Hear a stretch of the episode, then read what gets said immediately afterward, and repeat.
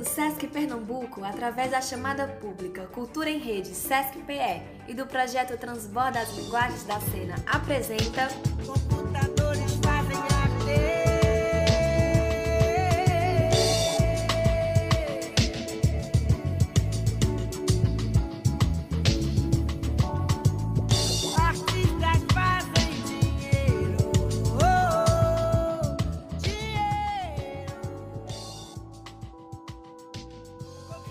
Saudações dionisíacas, amigas e amigos, está começando mais um Quarta Parede. Meu nome é João Guilherme e eu estou aqui com o nosso querido Adson Alves. É isso mesmo, bom dia, boa tarde, boa noite, dependendo aí da hora que você estiver ouvindo. Eu sou Adson e como a gente vem comentando nos episódios anteriores, esse programa é uma edição especial do podcast Quarta Parede, pois integra as ações do Cultura em Rede do Sesc Pernambuco.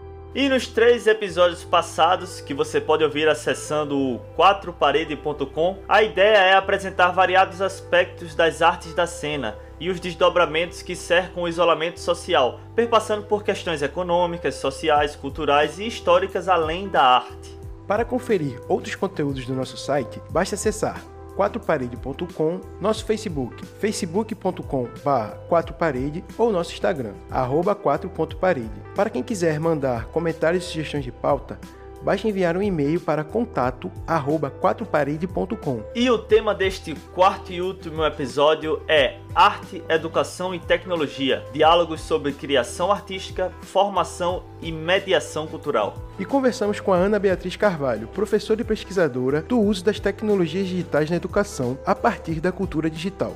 Olá, meu nome é Ana Beatriz Carvalho, sou professora do Centro de Educação da Universidade Federal de Pernambuco, atuo no programa de pós-graduação em Educação Matemática e Tecnológica, o EduMatec, na linha de pesquisa Educação Tecnológica. Pesquiso temas relacionados com o uso das tecnologias digitais no campo da educação, no contexto da cultura digital.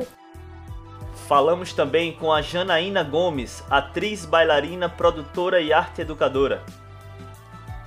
Eu sou Janaína Gomes e antes de começar a falar sobre quem eu sou na perspectiva do que eu faço, eu vou me apresentar quem eu sou na perspectiva do que eu acredito. Eu acredito na arte, na revolução da arte, que é a arte. Eu acredito no amor, eu acredito nas pessoas, eu acredito no movimento como algo também revolucionário, no micro e no macro. Sou mãe, sou atriz, sou uma mulher preta, periférica, sou bailarina, sou mestra em artes cênicas pelo UFRN, sou formada em artes cênicas pela UFPE, faço parte da rede Afrocentradas de mulheres pretas aqui de Pernambuco e do Motim, Cartografias Feministas, em convênio com a UERJ e o UFRN. Sou criadora do espetáculo Mimadra e de alguns outros projetos, tais como Caminhar para Si, práticas e experimentos dançantes, e as lives que começaram exatamente na quarentena, chamado Dança Comigo. E falamos com Wallace Cardia, produtor audiovisual e músico, e atualmente é coordenador de tecnologia da Escola Espetáculo, escola de arte voltada para a indústria do entretenimento para jovens de periferia. Meu nome é Wallace Cardia, sou produtor audiovisual e músico e também sou coordenador de tecnologia da Escola Espetáculo. A Espetáculo é uma organização sem fins lucrativos fundada em 1999 no Cais do Porto do Rio de Janeiro. A nossa escola oferece formação e inserção profissional para jovens de 17 a 21 anos da rede pública de ensino e também de moradores de área de vulnerabilidade social das regiões periféricas do Rio de Janeiro. A arte educação, que também pode ser chamada de educação artística, possui como objetivo a formação de educadores, melhorando e oportunizando a relação dos alunos com as variadas expressões artísticas. Isso a partir da visão didática de ensino, como métodos de ensino-aprendizagem, elaboração de processos pedagógicos artísticos e instrumentos de avaliação de aprendizagem. E no contexto do isolamento social, além dos artistas, os arte-educadores também precisaram adaptar seus métodos de ensino para a inclusão com tecnologias digitais, notebooks, smartphones e tablets. Desta forma, surgem demandas para pensar não somente a carência da formação do artista em experimentar a criação cênica com e para as tecnologias digitais, mas também como construir metodologias de ensino da arte por meio dessas tecnologias. E para a gente iniciar essa conversa, fizemos a seguinte pergunta para Wallace e Janaína: Como é trabalhar com arte? Ensinar e conversar sobre expressões artísticas em meio de uma pandemia e como eles têm usado a tecnologia e a internet para isso. Esse ano, diante desse acontecimento da pandemia, foi um grande desafio para nós da Escola Espetáculo, que a nossa escola é uma escola de arte, de tecnologia, é uma escola muito técnica, tem assim um embasamento pedagógico muito no presencial, no dia a dia, estando junto ali com o aluno diariamente, junto com as oficinas temáticas, as aulas técnicas.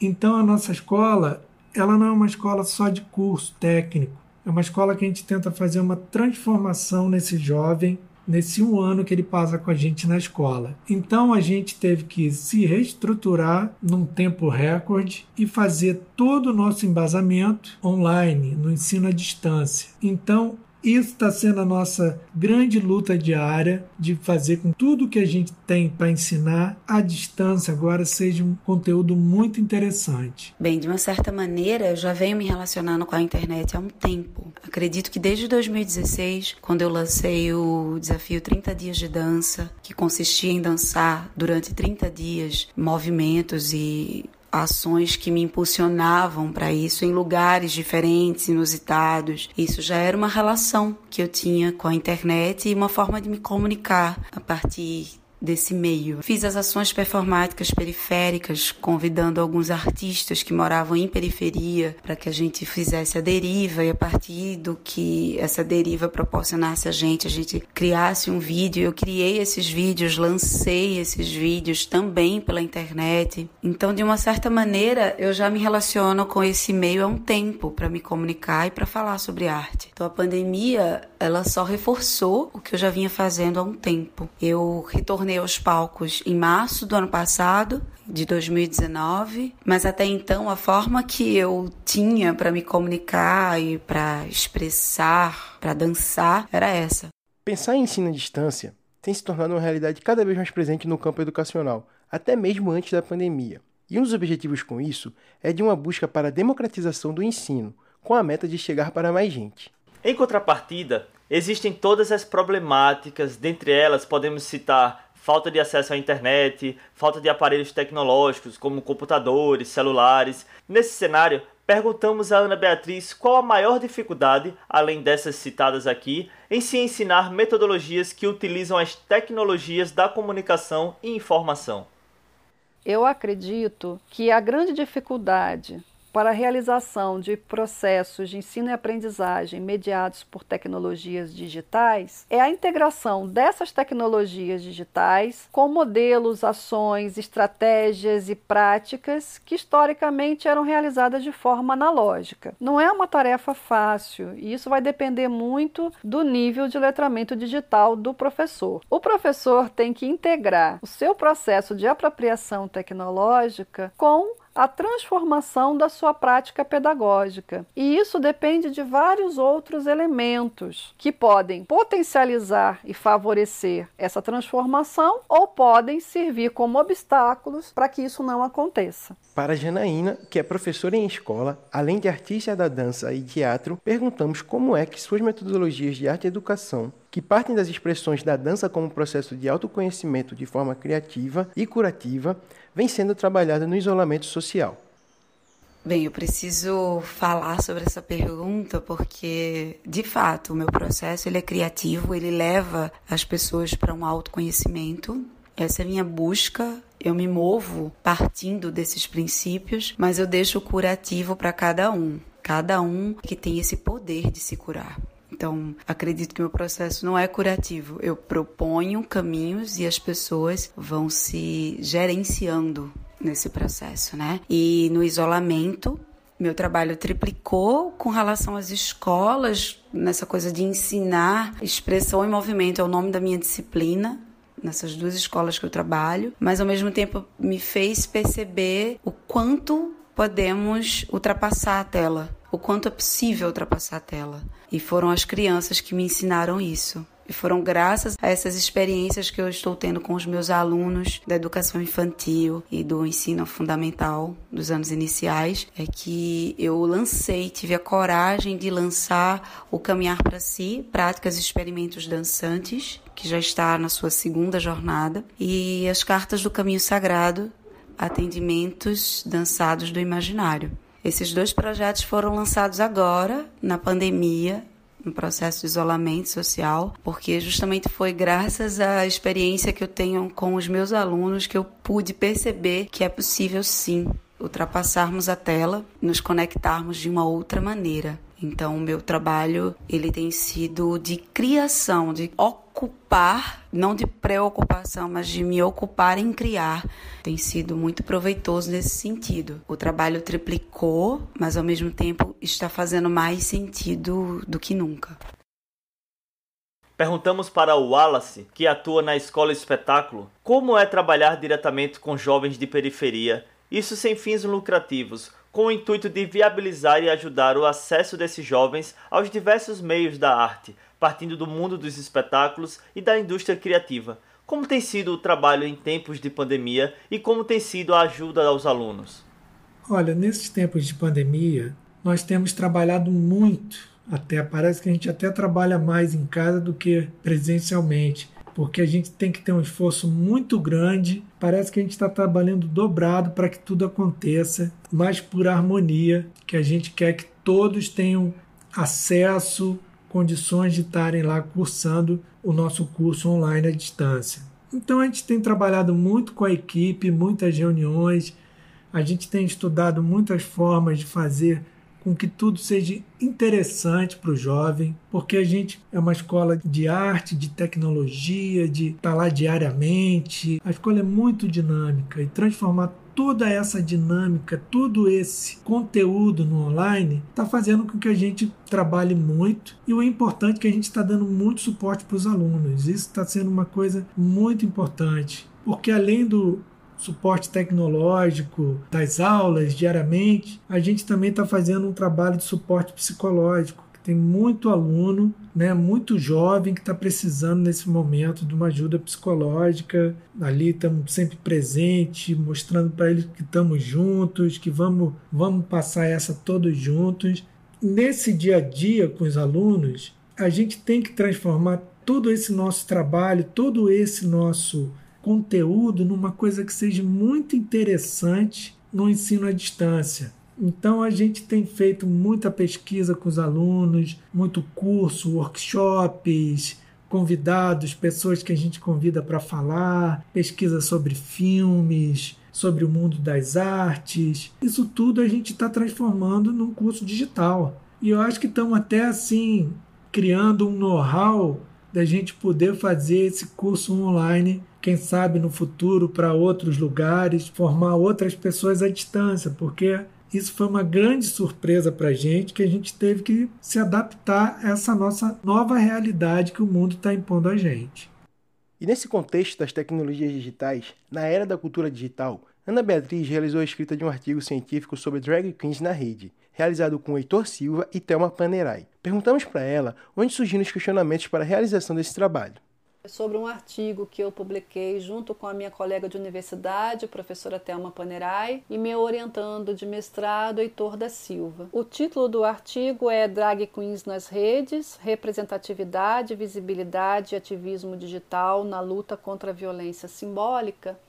E a ideia de realizar essa pesquisa foi exatamente com a nossa percepção sobre o movimento nas redes de representantes de minorias que estavam conseguindo ganhar visibilidade, voz e autoridade, sobretudo nas, nas plataformas de vídeo, né, como o YouTube, mas também em outras redes sociais e discutiam é, assuntos bastante interessantes e sensíveis nesse momento que nós estamos vivendo, relacionados com, a, com o preconceito, com a importância da representatividade, com as condições, né, no caso das drag queens, com a definição do que, que é drag queen, com a necessidade de tolerância, com a importância é, de se discutir, de se conhecer o que é diferente. Então, nós entendemos que essas representações nas redes, nessa visibilidade nas redes, elas acabavam tendo um papel formativo bastante importante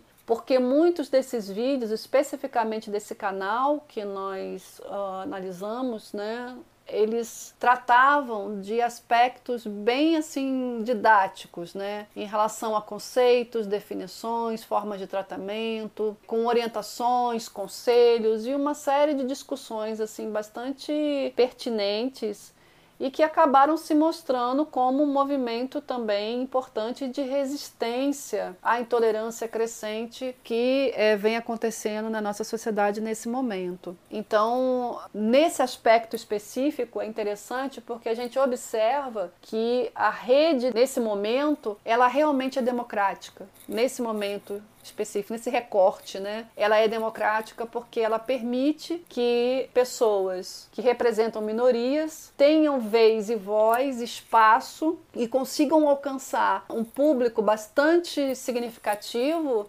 quantitativamente, que não conseguiriam ter esse mesmo espaço na mídia tradicional. Então é bem interessante porque essas pessoas elas acabaram transitando dessa mídia alternativa, se é que a gente pode chamar assim, né, das redes sociais, para momentos da mídia, né? Então elas apareciam em reportagens de jornais, apareciam em programas de TV e foram se ganhando visibilidade a partir desse trabalho que foi desenvolvido exclusivamente nas redes sociais inicialmente.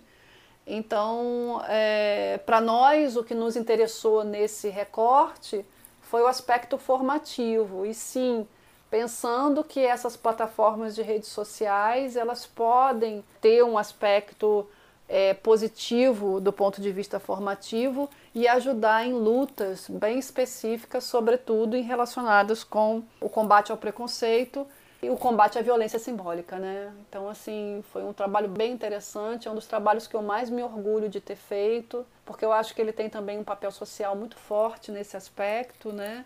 E foi uma feliz combinação de fatores para chegar a esse resultado. Quarta parede.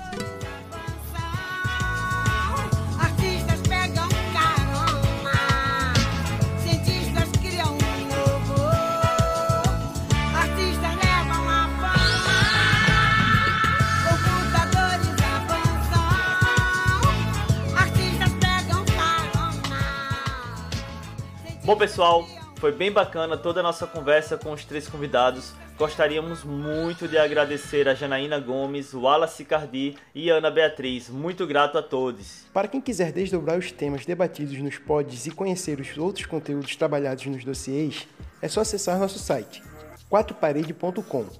Ou então o nosso Facebook, facebook.com barra 4parede ou nosso Instagram, arroba 4.parede.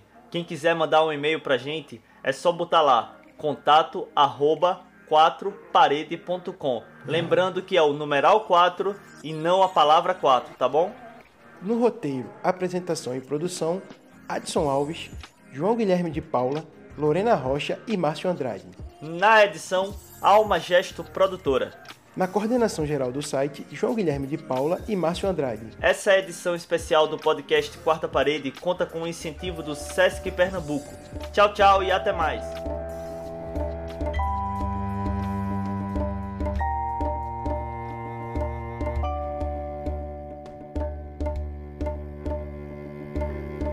Quarta parede.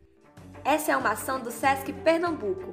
Para saber mais sobre a nossa programação, acesse o site www.sescpe.org.br e siga-nos nas redes sociais do SESC em Pernambuco.